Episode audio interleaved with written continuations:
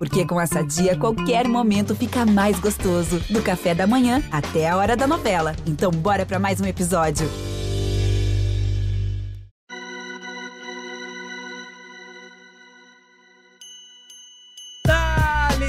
Torcida corintiana! Seja muito bem-vindo, torcedor corintiano. Seja muito bem-vinda, torcedora corintiana. Estamos começando mais um podcast do GE Corinthians. Eu sou o João Pedro Brandão. Estarei no comando deste podcast ao lado dos setoristas do Corinthians, José Edgar de Matos, que está aqui ao meu lado nos estúdios da TV Globo, e também Emílio Bota, que está no conforto de sua casa, cheio de prêmios em sua estante, ali para todo mundo ver, para você que nos acompanha na live, e também Careca Bertalha, a voz da fiel torcida, para repercutirmos uma vitória do Timão, mais uma vitória seguida do Corinthians, uma vitória com V maiúsculo ali, um 4 a 1 mas é óbvio que a gente vai dissecar tudo isso. Será que foi uma vitória com V maiúsculo?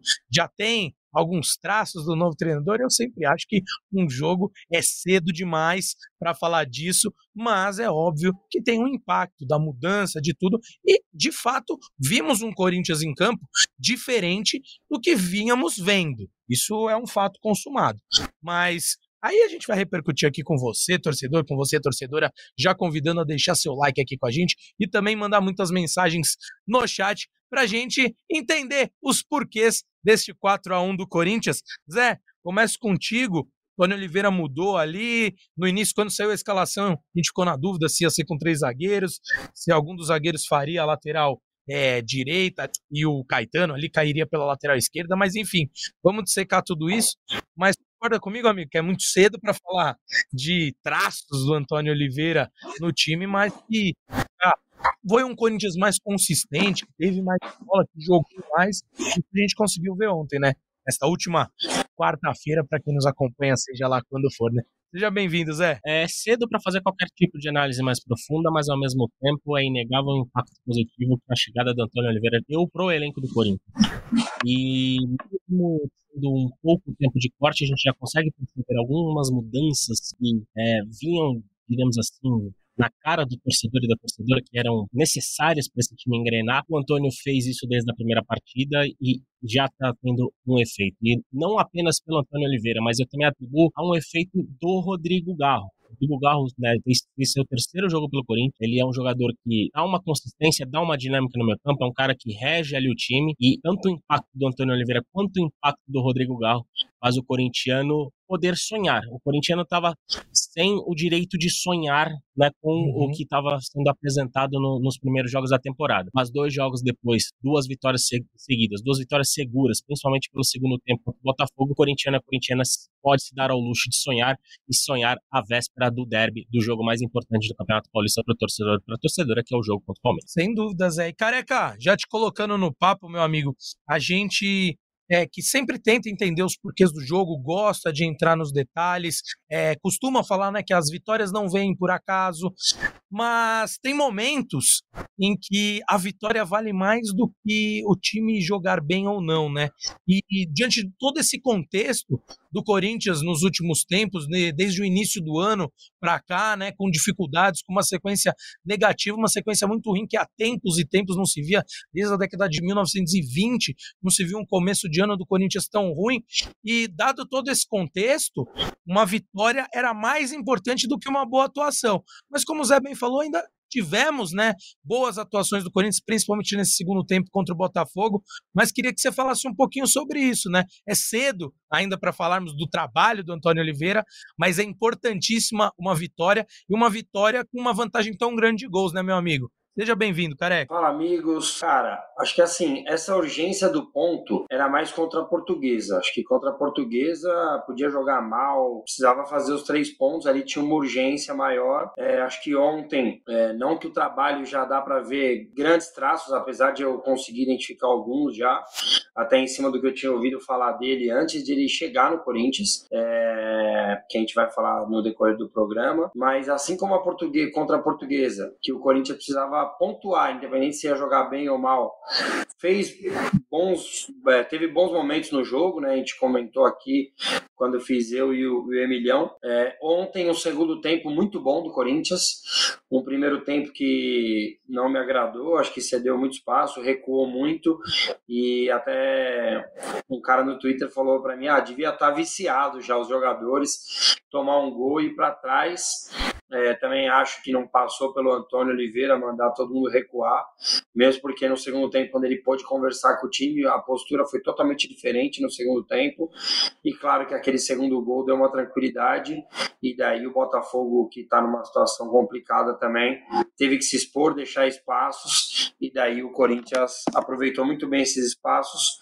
Primeiro num golaço do Wesley, né, que é preciso aqui dar moral para ele, porque algumas vezes fiz críticas, é, mas levantou a cabeça, não quis cavar o pênalti, né? Se eu não me engano, era até o lateral que, que tinha feito uma falta de amarelo nele, poderia até ser expulso, mas ele preferiu ficar em pé, é, driblou mais um zagueiro, fez um golaço, e depois o Yuri para finalizar também com a mesma característica, é, atacando o espaço no contra-ataque. Então, gostei bastante do segundo tempo do Corinthians e alguns realmente traços que eu vi do, do Antônio Oliveira, principalmente a saída em três, dando amplitude para o lateral, praticamente o Wesley, né? Não tinha ninguém ali do lado esquerdo, o Maicon às vezes entrava é, para o Garro vir buscar um pouco mais a bola.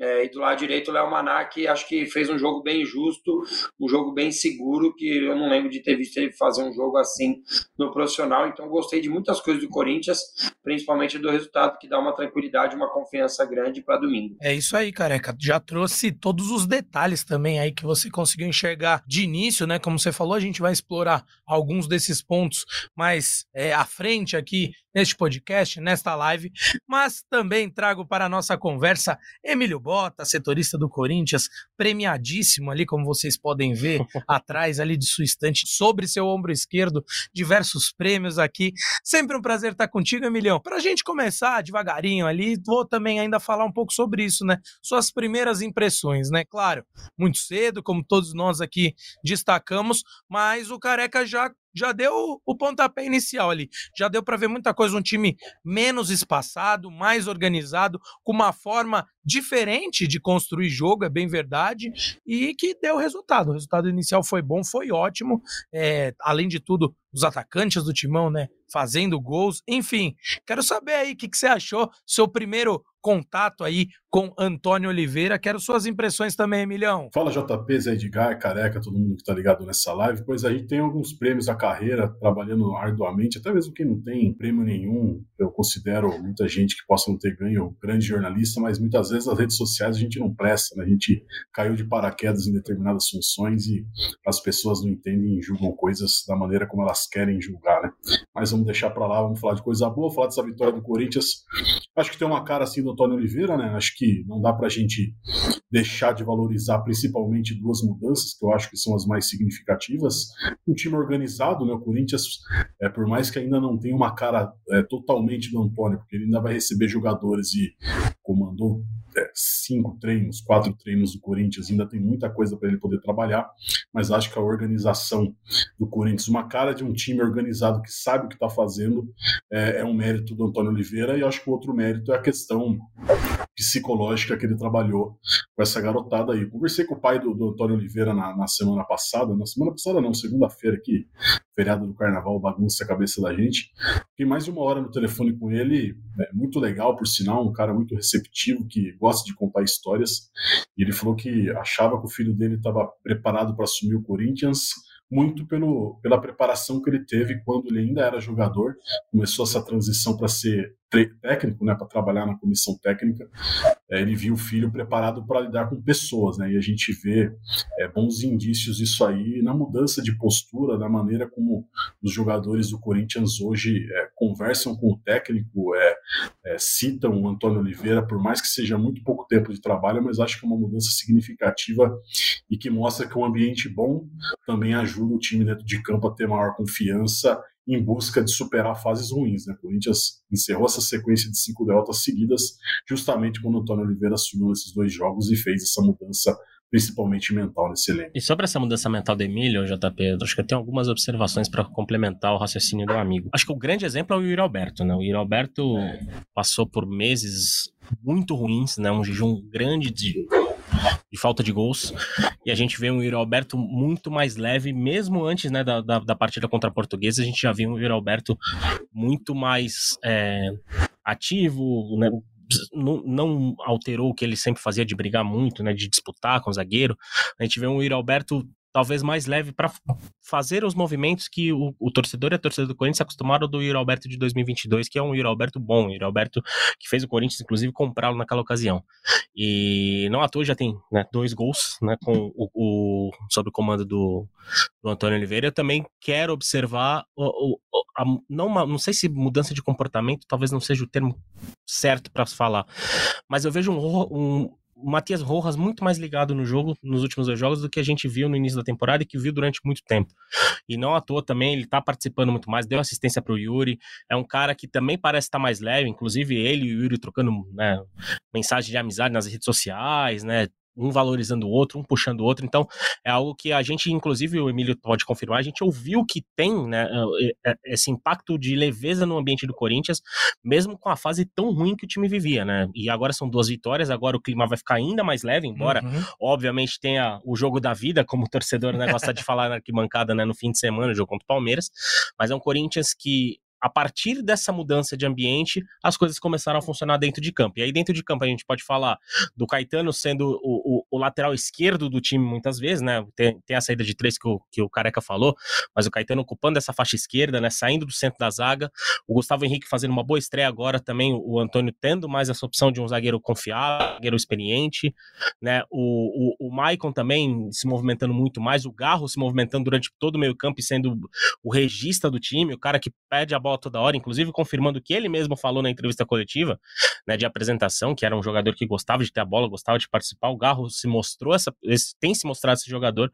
Então, o Corinthians, que a partir dessa mudança de ambiente e, e da mudança de dinâmica do trabalho do dia a dia, a gente já consegue ver resultados. Óbvio, como, você né, bem mencionou no começo do podcast, é cedo para uma análise mais profunda, mas é animador depois né, de quatro dias, né, basicamente uma semana atrás, o, o, que a gente falava do Corinthians, hoje é um Corinthians muito mais animador e que chega fortalecido para o jogo contra o Palmeiras. Com certeza. Eu falei né, que é muito cedo para a gente falar de um trabalho do Antônio Oliveira, principalmente falando em questões táticas. Já temos ali as primeiras impressões, as primeiras é, intenções dele com esse time do Corinthians, mas é fato que um treinador, ao chegar, ele pode, e muitas vezes acontece, de mudar esse ambiente, descarregar um pouco o peso que tinha anteriormente.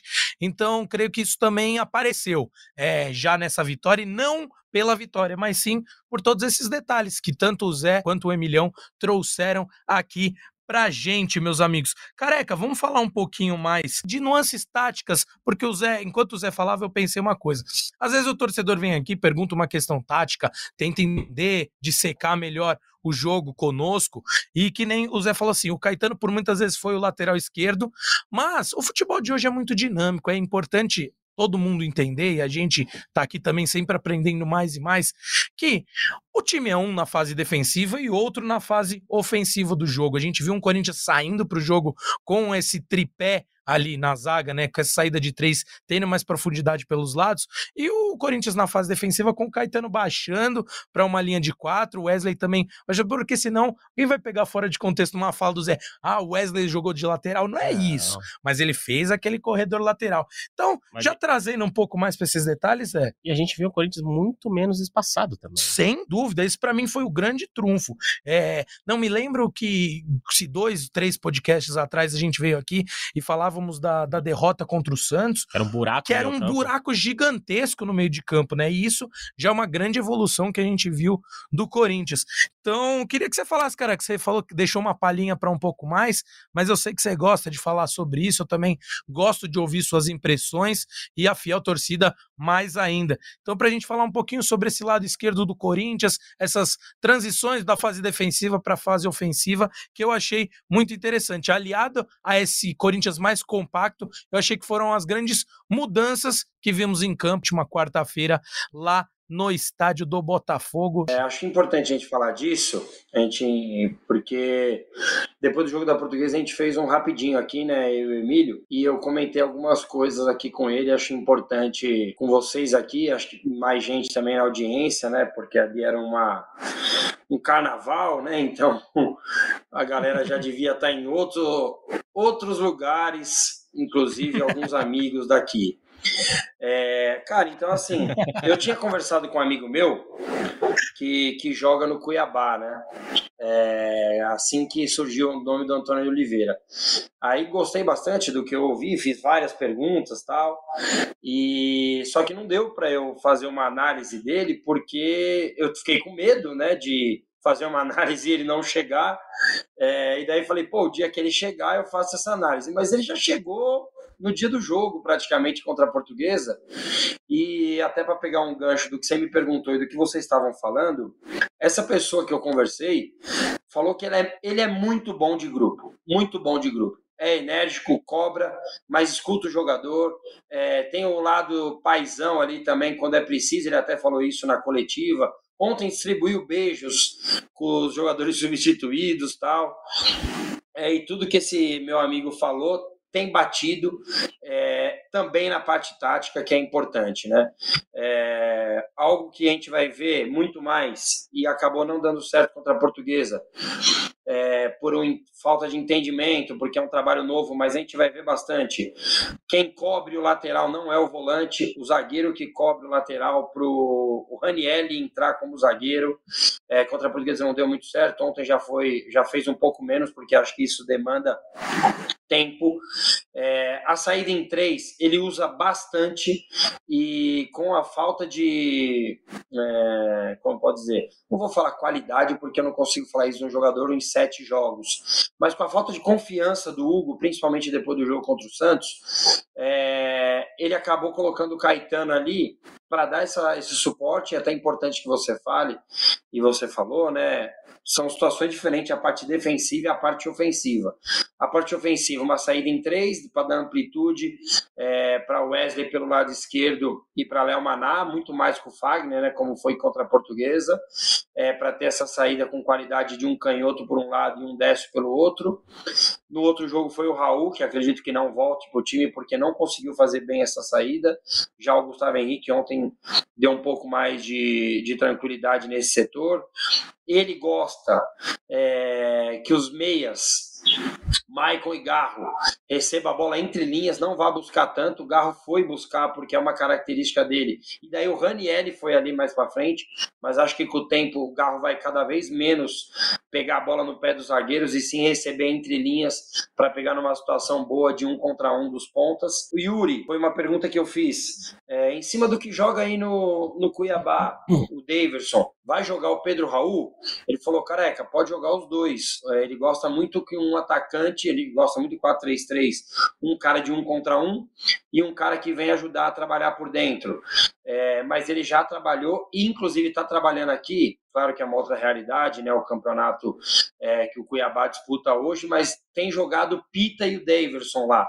Então poderia, como jogou contra a Portuguesa, Yuri e Pedro Raul. Então são várias coisas que o Corinthians pode trabalhar, vai trabalhar com, com, com o Antônio.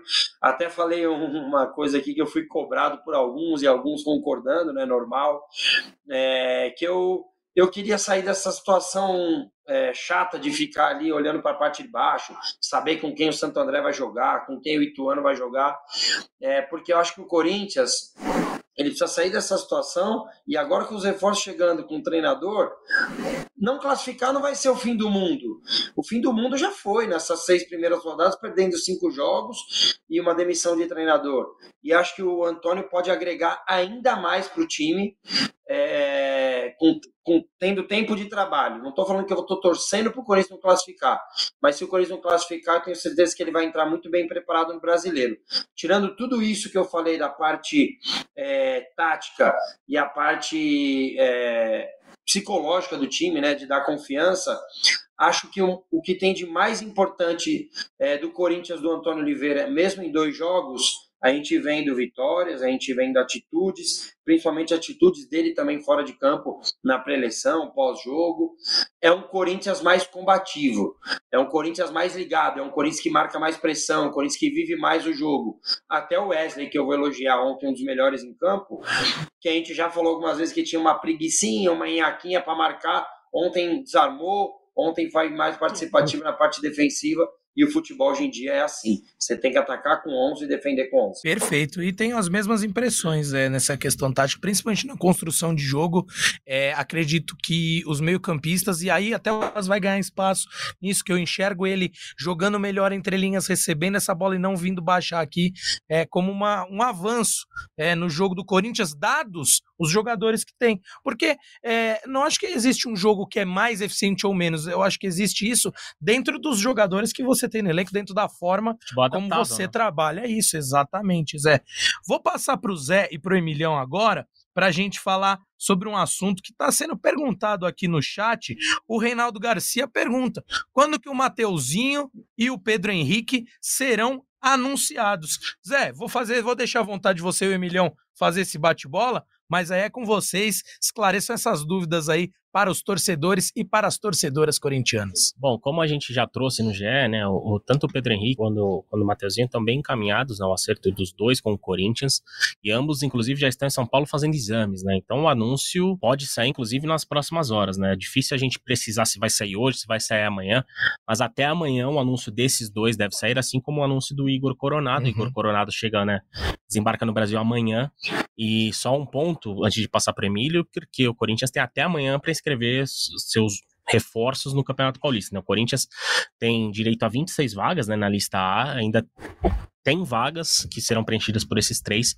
Então o Corinthians corre contra o tempo para né, viabilizar a, a, contratação dos três, mas é tudo muito bem encaminhado, principalmente desses dois primeiros, né, que foram as perguntas do, uhum. do PH e do Mateuzinho, ou Matheus França, né, que vai ser Matheus França aqui no Corinthians. Ambos já estão aqui né, sob cuidados do Corinthians fazendo exames e podem né, nas próximas horas, inclusive, serem anunciados, ou no mais tardar nessa sexta-feira, né, Emílio? É isso mesmo, Zé. Então o Corinthians tem até 19 horas né, da sexta-feira para regularizar esses jogadores, escrevê-los nessa lista A, né? Os três se enquadram na listagem A. Caso o Corinthians não consiga inscrever um deles, existe a possibilidade até o dia 16 de março do Corinthians fazer a substituição. Aí, nesse caso, um jogador teria que sair da lista A para a inclusão de outro. Né? Lembrando que o Corinthians tem 21 jogadores inscritos na lista A, levando em consideração o Lucas Veríssimo, que foi inscrito, mas já não é um jogador que está no elenco, então seria um nome é, tranquilo de você fazer a substituição. Caso o Corinthians não consiga regularizar até sexta, aí os jogadores teriam que entrar na vaga de outros jogadores que já estejam nessa lista A, mas a gente acredita que o Corinthians vai conseguir regularizar é, esses, pelo menos esses três jogadores já acertados, que já estão no clube, inclusive dois deles, né, o Matheus França e o Pedro Henrique, como o Zed falou, então é, tudo leva a crer que o Corinthians vai conseguir inscrevê-los. E amanhã a gente também já traz uma reportagem sobre o que o Corinthians planeja para esse trio aí, pensando no clássico de domingo contra o Palmeiras. Então eu já convido você a ficar ansioso e colocar o celular para despertar e ler essa matéria. e só um detalhe que, acrescentando o que o Emílio falou, né? O Corinthians corre contra o tempo para fechar esse grupo para o Campeonato Paulista, uhum. mas isso não indica que a procura do Corinthians por reforços vai parar a partir de sexta-feira, né? A gente conversando com, com, com membros da diretoria, com gente ligada a diretoria, é, a, o, o Cifute, né, o, as contra, o, a, o, período de contratações do Corinthians vai até o fim da janela mesmo, independente de inscrever no Paulista ou não.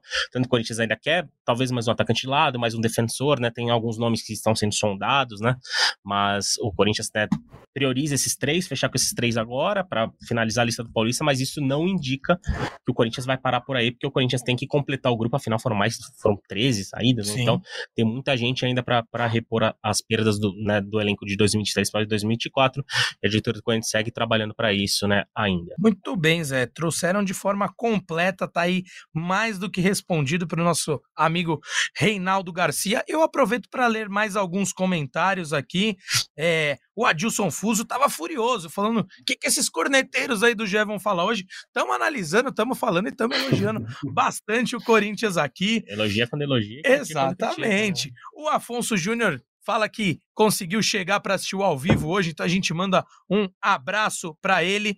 O Jairo Oliveira fala: gente, o Corinthians ganhando uma equipe bem abaixo. Por isso, Jairo, a É. gente tratou de analisar os pormenores ali da vitória, os detalhes, a mudança, né? Já com essas, com essas primeiras partidas do Antônio Oliveira. A Suelen Bonfim falou, né, na linha do que conversávamos, que o Antônio Oliveira sempre faz questão de enfatizar que, para além de um treinador, ele é um gestor de pessoas, então ele tem que sempre, ele sempre fala, ó, atrás do jogador existe um ser humano que precisa ser cuidado e ela destaca que isso faz toda a diferença. Tô fechado com ela nessa ideia. O Elton dos Santos Biral pergunta se tem previsão de retorno do Palácios e fala pergunta também se o Bidu voltou a treinar com o restante do elenco. Confirma, Zé? Bidu tá treinando com o elenco, né? Mas ainda é indefinido o futuro dele. E o Palácios, né, a partir do diagnóstico, era de três a quatro semanas. Ou seja, o Palácios deve voltar aí pra reta final dessa fase de grupos do Paulista. Agora, né, a- me perdoem que eu sou jornalista, não sou matemático, né? Então eu sempre, eu sempre me atrapalho nas contas, ainda mais depois do carnaval, né? Como o Careca tá fazendo umas denúncias aí,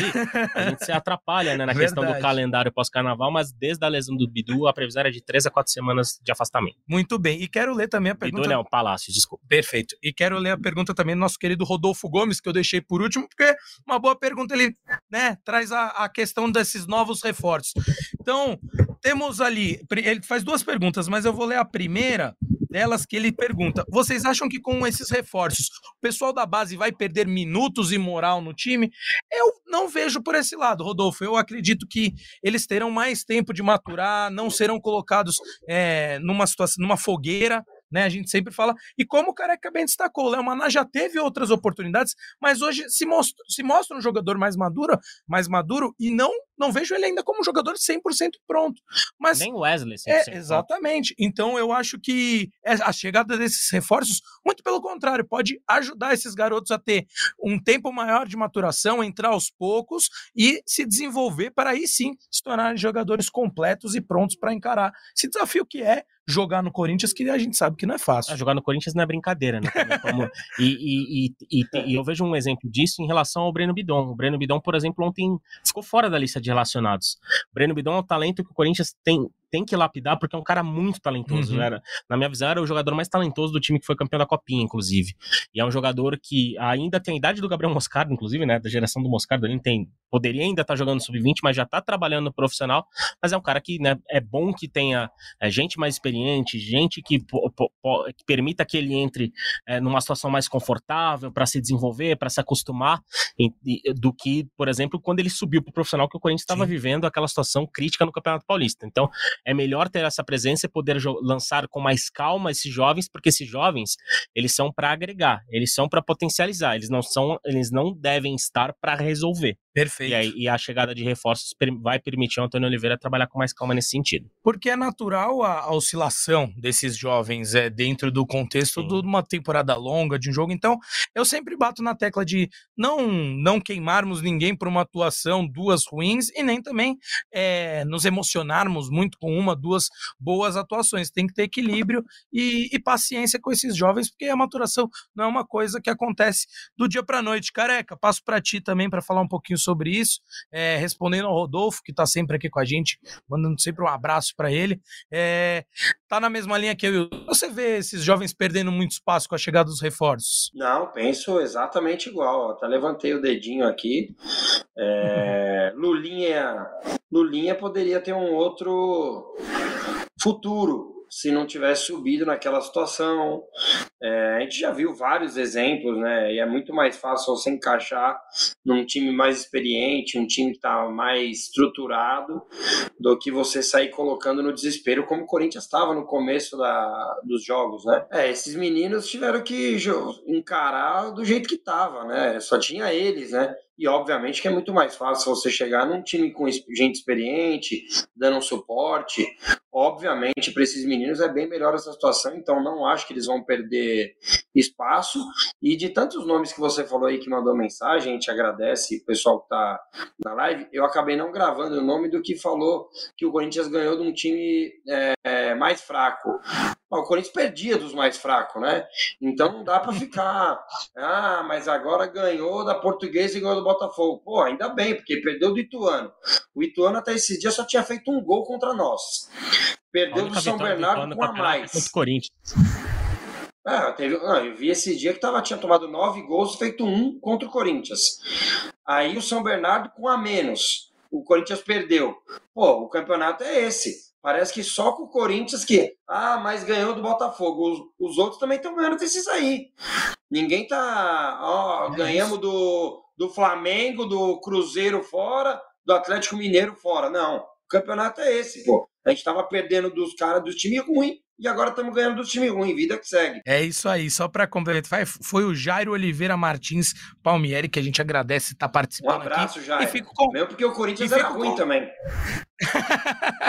Mas fica o convite que para que você corintiano, você corintiana, participe aqui conosco, traga questões como fizeram Jairo, Elton, o nosso querido Rodolfo também, todo mundo participando enriquece muito a nossa live. E se vocês estão curtindo, deixe seu like aqui, que também divulga mais ainda o nosso trabalho. Emilhão, já passando aí para um prognóstico dos próximos passos do Timão, o Rodolfo, numa nova pergunta dele, também fala sobre talvez jogar de igual para igual contra o Palmeiras é sonhar, é dá para jogar de igual para igual. Enfim, eu não vou entrar exatamente nesse ponto, mas vamos falar um pouquinho já, fazer uma projeção sobre o que será esse derby, o que será esse clássico contra o Palmeiras, que, como o Zed muito bem destacou aqui, para grande parte da torcida corintiana, é o jogo mais importante da fase de grupos do Campeonato Paulista. Acho que para 99,9%, né, Zé? É o maior clássico do estado, convenhamos, né? Então, então o, é isso, com certeza. Eu, assim, sempre vai ter uma pessoa ou outra que vai falar é. que não. Então, 99,9 tá coberto, meus amigos. Mas brincadeiras à parte, Emilhão, o que esperar desse Corinthians que nas duas últimas partidas já mostrou uma melhora com seu novo treinador? Claro, o Palmeiras tem um, ainda um favoritismo por ser um time que tá aí pronto há três, quatro temporadas com a mesma espinha dorsal, tudo mais. Mas o Corinthians mostra uma evolução. Acho que traz um alento maior para o seu torcedor para encarar esse derby, como vocês bem destacaram, o jogo mais importante dessa fase de grupos, né? Cara, claro que é possível você jogar de igual para igual contra o Palmeiras. É, clássico, é óbvio que as forças acabam se equiparando na maioria das vezes, né? São raras as exceções, até mesmo quando um está muito superior ao outro, que isso acaba se concretizando num clássico verdadeiramente com um placar mais elástico. Mas acho que a gente tem que partir do ponto que é, uma derrota para o Palmeiras ou uma vitória não pode é, acabar gerando os extremos é, em uma análise, né? É, você ganhar do Palmeiras não quer dizer que o Corinthians está embalado que encontrou o seu caminho e que vai ter uma temporada brilhante pela frente. O mesmo ponto que uma derrota para o Palmeiras não quer dizer que seu caminho vai ser tortuoso e complicado no restante da temporada. Óbvio que é um jogo que tem um peso maior pela rivalidade, por tudo aquilo que envolve, por ser um clássico, obviamente, mas acho que tem que ser uma análise um pouco mais fria e tendo o entendimento de que o Corinthians está no início do trabalho, da reformulação do elenco, né? Que o Careca chamava de desmanche, mas agora com a chegada de mais reforços, a gente já pode começar a trabalhar falando em reformulação, porque o Corinthians começa a ter mais opções e mais cara é, de um time mudado em, em, relação à temporada passada e não desmanchado. E o Palmeiras é um time que vem há três, quatro anos é, com o mesmo elenco, é, vencendo e tendo um treinador com um trabalho sólido. Então, tudo isso precisa ser colocado na balança. Obviamente que a emoção acaba com qualquer tipo de análise mais concreta, principalmente dos torcedores, num momento como esse, mas acho que é uma análise mais ciente, mais concreta, que vai fazer melhor para o seu coração no restante do ano, é você levar isso em consideração. Né? O Corinthians é um time que ainda está em fase de preparação, de reformulação, que vem sofrendo muito nos últimos anos por conta de administrações dentro e fora de campo, e o Palmeiras é um time consolidado. Na teoria, isso é, levaria a crer que né, o Palmeiras leva vantagem no confronto, mas na prática a gente sabe que um clássico ele reserva muitas coisas além daquilo que o momento acaba proporcionando. Então acho que ter uma análise um pouquinho mais consciente nesse momento, acho que vai fazer bem para todo mundo, é, para não criar expectativa e nem para também achar que o trabalho está errado, que o Corinthians não tem força para poder brigar é, na sequência da temporada com os principais rivais do futebol brasileiro. Tem um amigo meu que é conhecido pelo apelido de Careca Bertalha, que falou, cunhou a seguinte frase: a vitória dá muita confiança para o derby. E acho que é isso, né, Careca? Não que você imagine um Corinthians favoritaço contra o Palmeiras ou coisa assim, mas traz de volta, resgata essa confiança para um derby que aí eu tô com o Emílio. O clássico é clássico e vice-versa.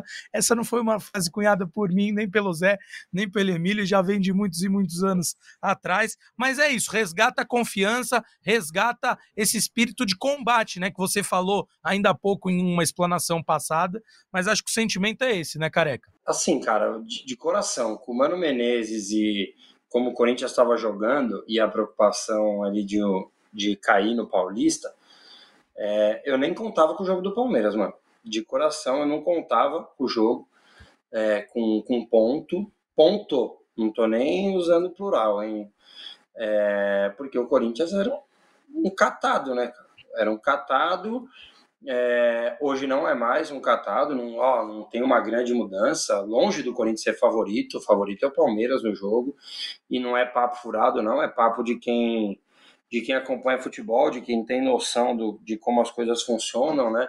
Não adianta eu falar sempre aqui que eu acredito em continuidade, é, que eu acredito em não ficar mudando o elenco como o Corinthians está fazendo nessa temporada, 10, 12 peças, porque não é isso que o futebol, não é assim que o futebol funciona, né? Um, é, os casos aí, os cases de sucesso são de times que têm uma, uma continuidade, né, que vai mantendo o padrão, que vai mantendo o elenco, e é tudo que o Palmeiras tem. Infelizmente, é, o vizinho, o rival que tem todas essas coisas, mas acho que com, com os últimos dois jogos, com a vitória, com um pensamento diferente do que era lá no jogo antes do jogo contra a Portuguesa. Cinco derrotas seguidas, é, o Corinthians seria presa fácil para o Palmeiras. É, não, hoje é uma outra situação. É, o Palmeiras continua favorito, mas o Corinthians tem condições de ir lá fazer um jogo competitivo com o Palmeiras é, e tentar fazer um bom, um bom jogo, porque quando você joga bem, você está sempre mais perto do bom resultado. E só uma observação sobre esse jogo contra o Palmeiras, né, para o corintiano e para a corintiana mais desavisado, o jogo vai ser na Arena Barueri. O jogo não vai ser no Allianz Parque, né, segue com problemas de grama no Allianz Parque, ou seja, Corinthians não vai encarar a grama sintética né, do Allianz Parque, vai jogar na grama natural da Arena Barueri, então pode ser um fator interessante que né, faça uma, uma pequena diferença no clássico, mas óbvio, né? Tudo com a bola rolando ali que a gente vai tirar a dúvida né, se o Corinthians o que o Corinthians vai poder fazer diante desse Palmeiras que né, tem um projeto de trabalho mais antigo, um projeto mais sólido contra um Corinthians que está recomeçando na própria temporada, Sim. mas que mostra bons sinais. Mesmo sendo o início de temporada, é o que a gente falou, ainda é um Corinthians completamente se reformulando, começando um novo trabalho, apesar do, né, são oito partidas até o momento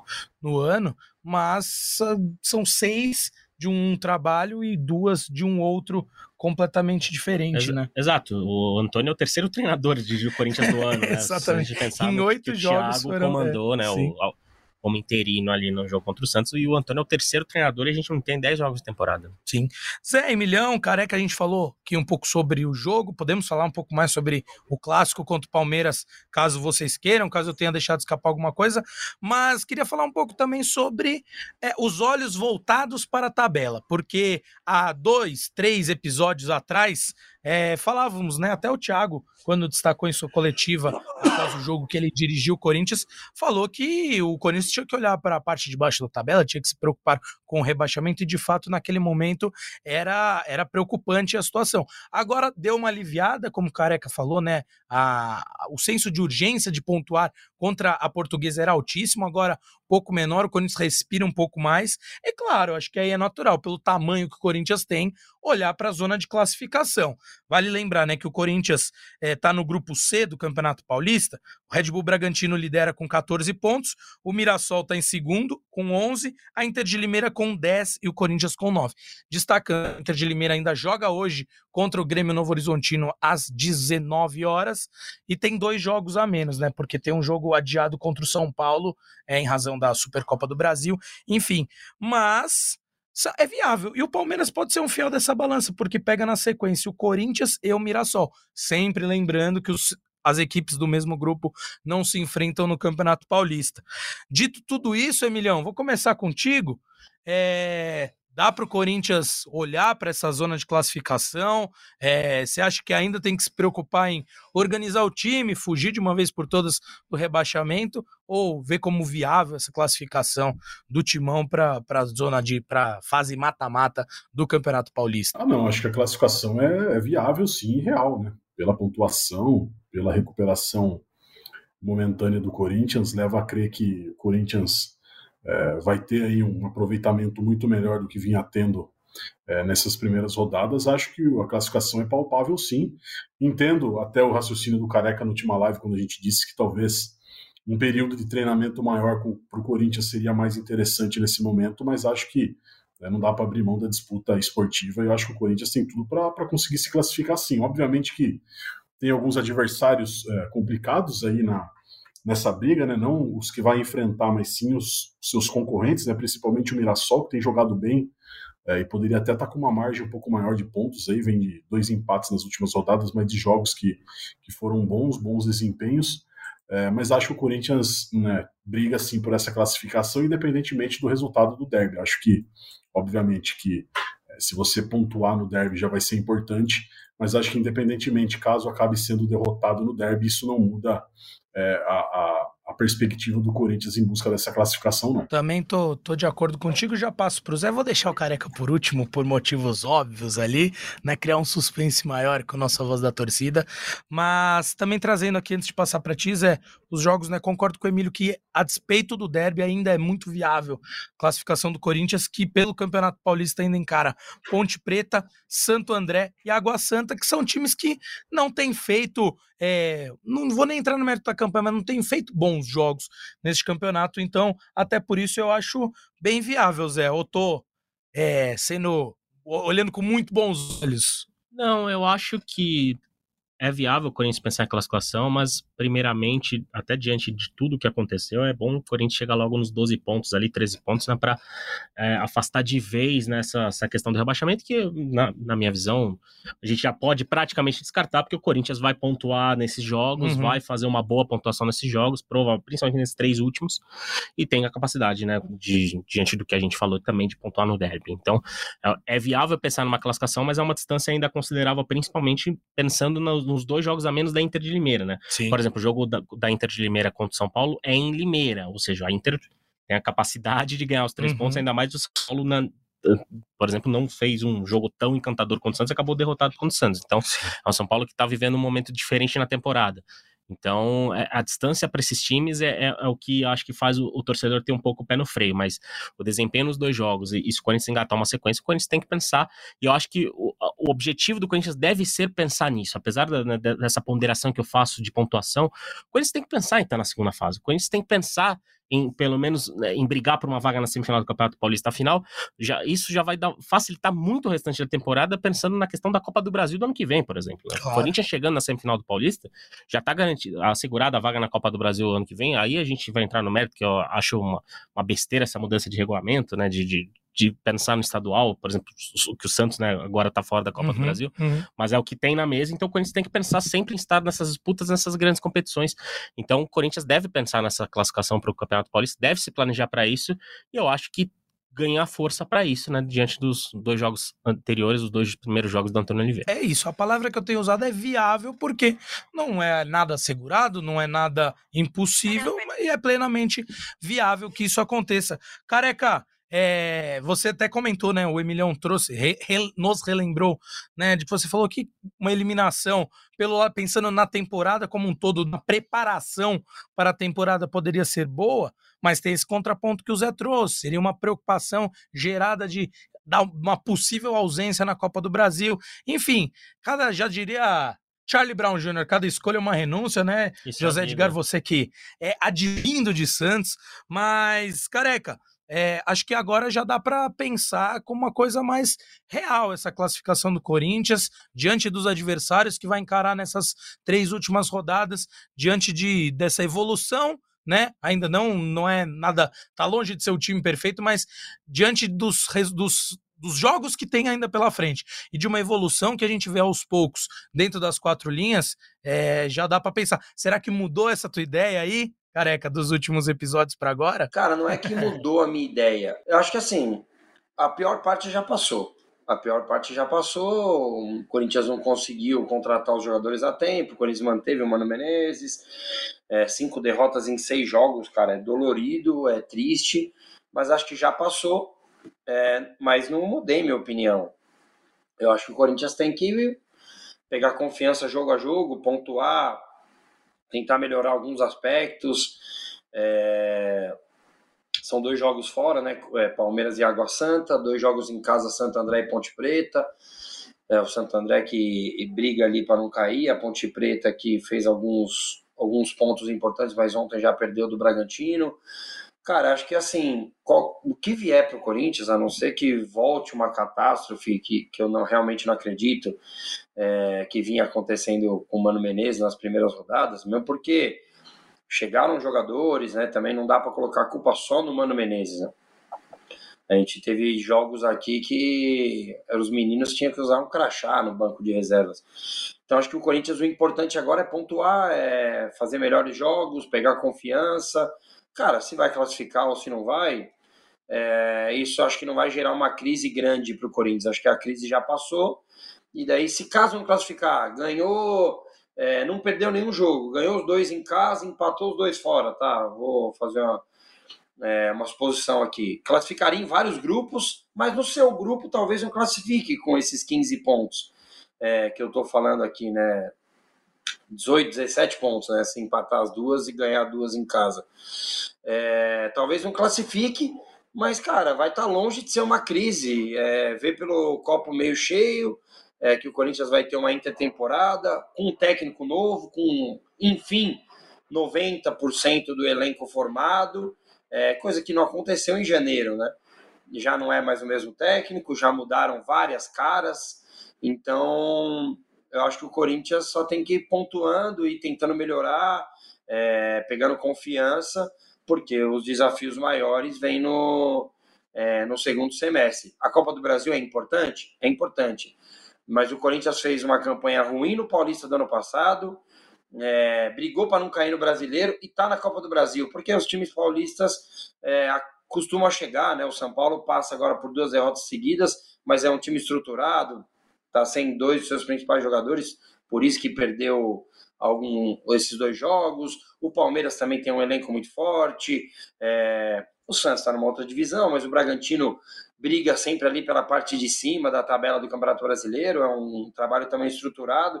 Acho que a vaga para a Copa do Brasil do ano que vem pode vir de várias outras formas.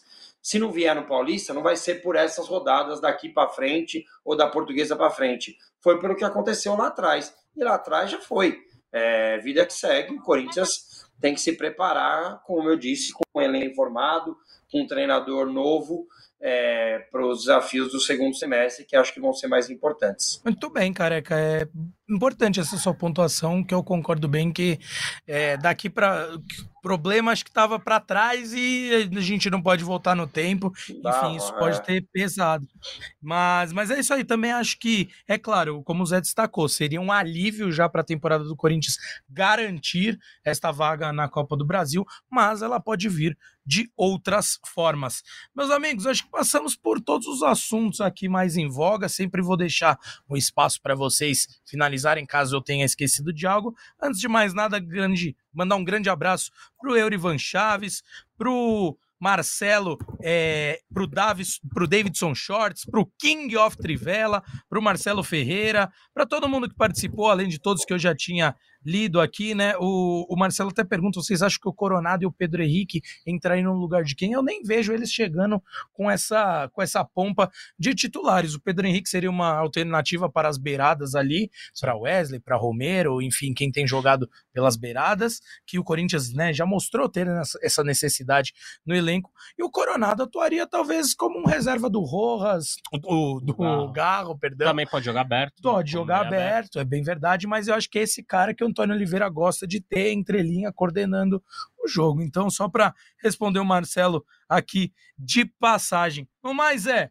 vou deixar para ti aí aberto o espaço, caso tenha esquecido de algo, aquela última informação quentinha, o momento é agora, meu amigo. Dois, dois destaquezinhos para a gente encerrar. Primeiro, para o corintiano e para corintiano que gosta de basquete, o ginásio do Lamir Marques vai receber jogos da seleção brasileira jogos contra o Paraguai, né, pelas eliminatórias para América Cup, né, tipo jogo uhum. importante, né, o Brasil volta a jogar no ginásio Vladimir Marques, então é um programa bem interessante para corintiano e para corintiana que gosta de basquete prestigiar a seleção lá no ginásio Vladimir Marques. E também uma informação que já já a gente vai subir no GE, acho que muitos torcedores e torcedoras devem ter se comovido com o que aconteceu ontem no, no estado de Santa Cruz, né, com uma família de corintianos que acabou sendo hostilizada por torcedores do, do, do Botafogo de Ribeirão Preto, inclusive é, esse caso veio à tona, uhum. dando crédito certinho por imagens do, do, do, pessoal do meu timão, né, Rodrigo Vessone e o Vitor Scaroli que estavam lá, né, em Ribeirão Preto, né, a gente gente conversou com algumas pessoas do Corinthians, a gente vai dar mais detalhes, mas o Corinthians já planeja uma ação ainda maior para essa família, com a promessa de que provavelmente eles vão estar na Neoquímica Arena no jogo contra o Santo André. Então, o Corinthians, além de ter acolhido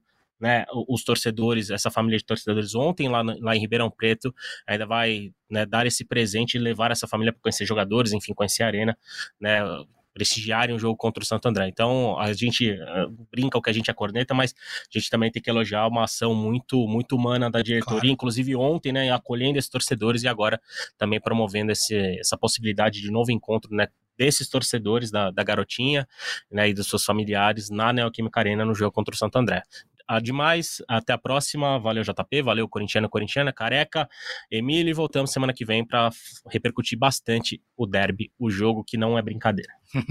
Muito bem. Emílio Bota, meu amigo, alguma informação de última hora, alguma consideração final? O momento é seu, meu querido. É isso aí, JP. Não, só queria esclarecer. Ontem eu fiz uma brincadeira no, no Glorioso X no Twitter, né?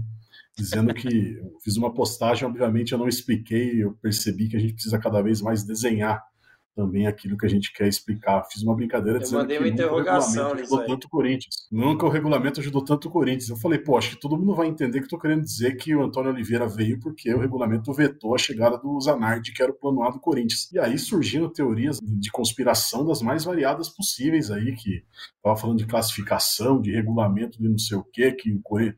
Eu falei, meu Deus do céu, até expliquei lá, mas estou aqui realmente explicando e também estou pedindo desculpa porque eu não expliquei é, ao pé da letra como deve ser feito em rede social, porque se você deixar margem, você acaba sendo julgado por aquilo que não é e por aquilo que as pessoas querem entender, e muitas vezes, e na maioria das vezes, elas vão, elas vão entender da pior maneira possível para, obviamente, ter alguém para ficar batendo na rede social. Mas é só isso. Peço desculpa a quem se sentiu ofendido, mas a intenção era fazer uma brincadeira. Grande abraço. Muito bem, Milhão. Tá, tá mais do que explicado, meu cara. Olha lá.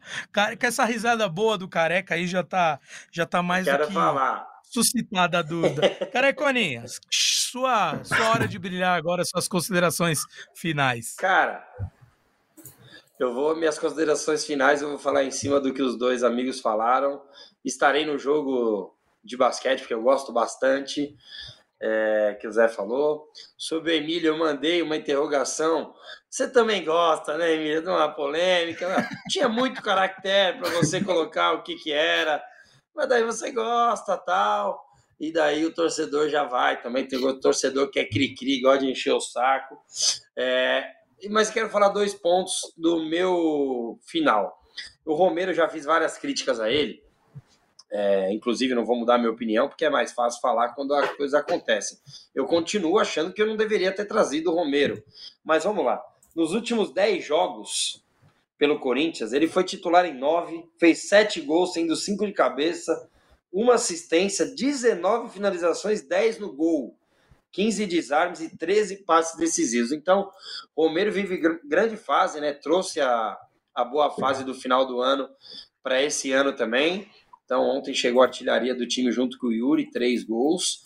E era importante eu falar isso para também não falar que eu persigo, é, que tem alguma perseguição ao Romero.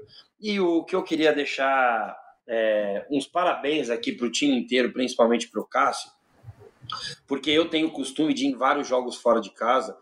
É, e ontem deu para ver na transmissão o Cássio fazendo, é, deu para fazer a leitura labial do Cássio falando: vamos lá. E, cara, ele atravessou o campo inteiro, o time inteiro atravessou, chuva, é, mas foi lá, aplaudiu o torcedor, que aplaudiu o time de volta. Então, isso é muito importante, muito importante. Pode parecer pouco, e eles já tinham ido bem na descida do ônibus ali na, na chegada ao hotel. Às vezes o torcedor, principalmente esse do interior, é, ele não tem muita, muita chance esse time dele do coração. Ribeirão Preto é três horas e meia, quatro horas de São Paulo, não é todo mundo que tem condição de vir toda hora para a Arena ver um jogo do Corinthians.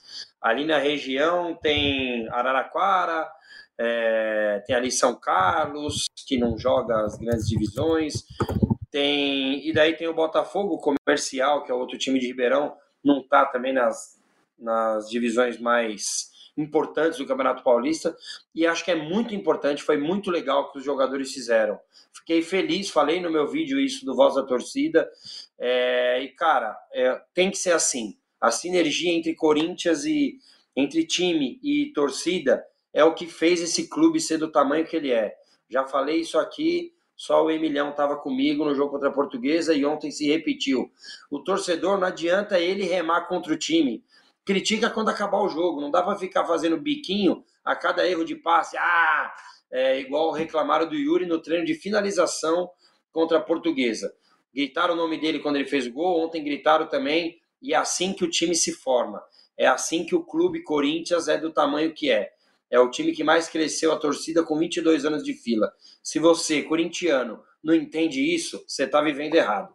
Um abraço, vai Corinthians. Boa, careca, muito bem, terminou com chave de ouro aqui. Temos um sobre la hora, é isso, José Edgar de Matos? Uma quentinha aqui, Pedro Henrique já se despediu do Internacional nas redes, então a questão do anúncio, né, de fechar o negócio com o Corinthians pode acontecer ainda hoje. É isso, então, atacante de beirada ali, Pedro Henrique, a gente já comentou aqui durante a live, já postou aí em suas redes sociais uma despedida, agradecendo ao Internacional então imaginamos, como o Zé muito bem destacou, que em breve teremos atualizações aí deste vínculo de Pedro Henrique Tudo no GE, com claro. o Timão. Obviamente, fiquem ligados no GE.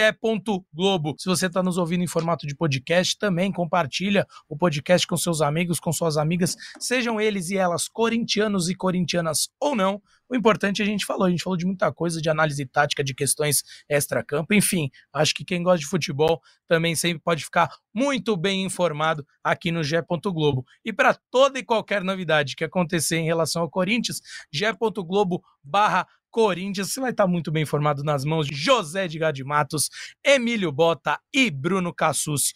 No mais, galera, agradeço aos meus parceiros aqui, Zé que está do meu lado, Emilhão e Careca que estão também remotamente ao nosso lado.